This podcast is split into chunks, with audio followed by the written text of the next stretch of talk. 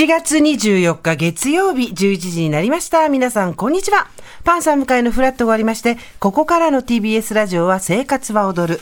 パーソナリティはジェーンスー。そして今日のパートナーは？はい、こんにちは。TBS アナウンサー、サニー小笠原こと小笠原渉です。サニーどころの騒ぎじゃないですよ。今日ものすごく暑くなるんですっいて。やいや、30度。今週はもう、後ほど、ざまさんに代わって、長谷部愛さんが言うと思いますが、もう、なんていうんですか、こう、生命に関わる暑さですみたいなのを多分ね、毎日言うんだと思いますよ。だって今ここ30.7度ですけど、今日は34度前後まで上がるということで東京ね。いや、本当ですよ。皆様お元気でいらっしゃいますか？週末何か体調崩されたりしてないでしょうか？暑かったけれど本。当でももう、昨日の夜は皆さんね、本当涼しい気持ちに。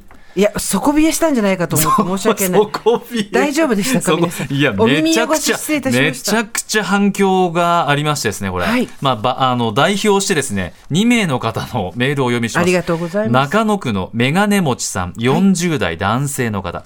昨日の By Myself 最高でした。もともとミュージカル好きで、井上芳雄さんが乗られた舞台も、これまでたくさん見たことがある上に、今回、いつもラジオで聞こえていて、本も読んでいて、さらに、 Nature Boy を訳詞されたスーさんがご出演。しかも、歌付き。ということで、指折り数えて、この日を待っておりましたあ。りがとうございます。スーさんがいかに作品や演者を大切にしながら役詞に当たられたか、また、吉尾さんがそれを感じ取りながらいかに心を込めて演じられているか、お話の中に親しさとお互いへの敬意とが感じ取れ、なんだか嬉しくなりました。スーさんの歌声も素敵でびっくりしました。あ。りがとうございます。これからももっと、もっと歌ってください。それはどうかな？え？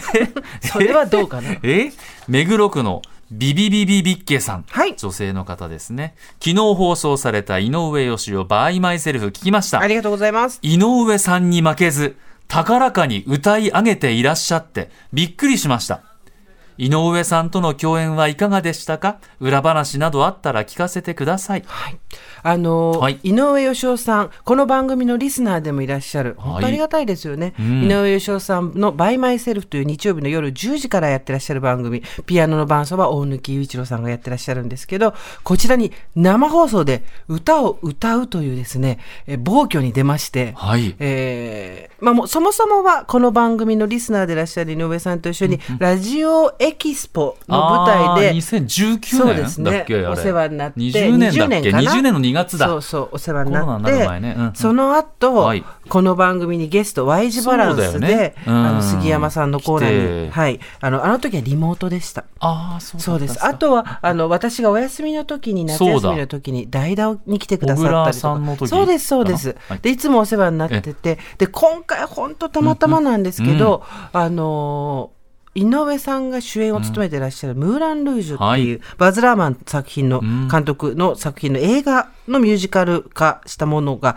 日本で今公開中、8月31日まで定劇で行われてるんですけれども、こちらの中でかなり大事な一曲で、 Nature Boy っていう、もともとナット・キング・コールが歌ってるもものが有名だったりするんですが、の訳詞をですね、仕事で私が受けまして、で、それを、もうこんなかなかないご縁じゃないですか。ラジオでつながるってことはあっても、まさか向こうの本現場、舞台の方でうんお世話になると思わなくて、私がですね、調子に乗って、出してくれ、 By Myself と言ったらですね、井上さん、リスナーさんで、本当に聞いててくださって、そこからポンポンポンっていうことで、なんかあれ聞いてるともうその日の放送を聞いてて出してくれって言ってたのすぐそうなんです。あーってなったって言ありがたい。うん。でも、あの、はい。ゲストの皆さんは基本的に歌を歌うっていうのは知ってたんですけど、まあ、例えばね、はい。その、ウーランロージュの前だったら、ん素人がやってきましたっていう感じで、うん。こう、歌を歌っても許されますけど、はい。今、公開中のん。ご本人が主演のミュージカルで、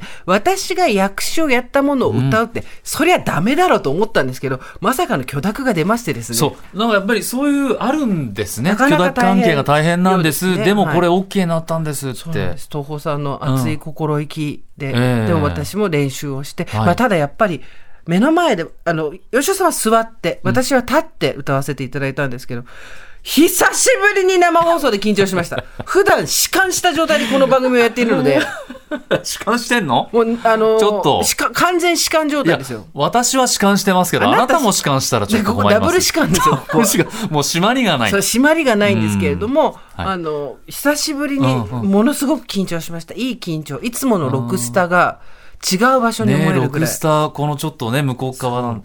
えーいやでも、あの日曜日の20時台ってね、僕生放送でやってるってびっくりして、伴奏が生で全部合わせてるって昨日そんな話してたよね。22時からスタートの番組いやいや、だから、これ収録だったらね、いや、実は2、3回って話に、一発勝負でしょ？そうで生放送で、時間決まってて。何度か練習をカラオケ館で一人でやったんですけど、結果で、はい、であれ直前もやりましやりてまして。えあのー一回も声が裏返ったことがないところで声が裏返ったのやっぱり緊張して喉が閉まってたんでしょうね。ああ、そう。でも歌った声、私、あなたの聞いたことなかったんですけど、高橋真理子さんに声似てるって言われません？いや、初めて言われました。あのもう、ゲーイエローゲー歌ったら桃もう、弛緩しすぎだろ。しかし、本当に。そう本当に。そうそうそう。だから、うん。いやいや高橋真理子さんに似てるって言われたことはないですけど。結構低い声から入ってって、いいじゃないですか、響きのある声で。でも。ねやっぱり歌謡曲だったりとか、うん。あのポップスって言われるのは、カラオケなんかで私たち素人が歌う時は、下からえぐるようにして音を当てていくんですよ。ああ、はい。そうなんですね。例えばその銀色金色ってさっきおっしゃってましたけど、あれを素人の私たちがカラオケで歌うと、銀色ってこう下からウィーってさ音を探っていくんですけど、はいはミュージカルの方はやっぱりポンってそのピッチをトンとその一音にまず最初の音で合わせていくしそれをはっきりした声で発声で歌われるので、もうやっぱりそのいわゆる素人の歌とはもうもちろん違うのは100も承知でしたけど実際に歌っちゃうと私もやっぱり下からえぐっちゃうんですよね。えー、そうなんだ。その、で、あいわっていう曲で、で、あいわってやっちゃうんですよ。その方がこう、素人っぽくそうか調子取れるか。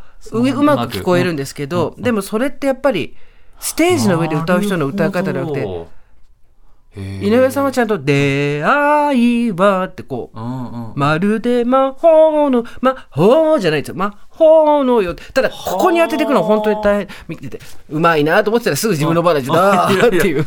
ハモってたじゃない。あれ大変でした。まあでも、大貫さんがやっぱりこう、後ろで弾きながら、えいいですね、いいですね、とか、こう、本当にもう、あの、リハビリみたいに二人が声をかけてくださるんですよ。お優しくて。そう。それのおかげで気持ちよく歌えて、やっぱり今年はねえ、あの、執筆10周年っていうことで、普段やらないこともやってみようっていうのがテーマで、テレビに出たりとか、あと、えーその薬師の仕事をお受けしたりとか、ラジオで歌を歌ってみるとかやってますけど、やっぱり50の手習いじゃないですけど、いいですよ。小笠原さんも今までやったことのないお仕事、お受けになってみたらいかがですか？これまさに私、N スタで、ついにこの年になってニュース番組をやるという。感じで、2階の報道局ならほぼほぼ行ったことないですから、ええ6階のスポーツ局ばっかり仕事してたんでね。だから、そんな感じで、あの、それこそ、うちの井上にですね、はい高弘の方にですね、はいええお世話になってますよ。どうですか？新しくそのニュースの番組いや、をやってみて。いいですね。本当にいい刺激もらえますね。ねもうね。なんかあの我々50代、世の中でいうと働き盛りっていうところにまだ入ってると思うんですけど、ただ働き盛りだけどやっぱり使う筋肉はもう決まっちゃってて一定の動きならできるけど他の筋肉が全然使ってないから、そこの可動性を広げる仕事をするだけでも随分変わりますよね。だって原稿今報道局使ってなくて iPad 渡されてそれに全部原稿入ってるんでそれでタッチペンで全部原稿に振り仮名振ったりああ、印つけていくんですよ。それをめくりながらさっさっさって指で。えーもう原稿ないんだよ。てか目見える？見え我々ないですよ。メールの。これまたプロンプターって言ってカメラの横にはい。はいこう原稿出るんですけど、はい。見えないんですよ。遠くも見えないし近くも見えないし人生五里夢中ですけど今日も頑張ります。はい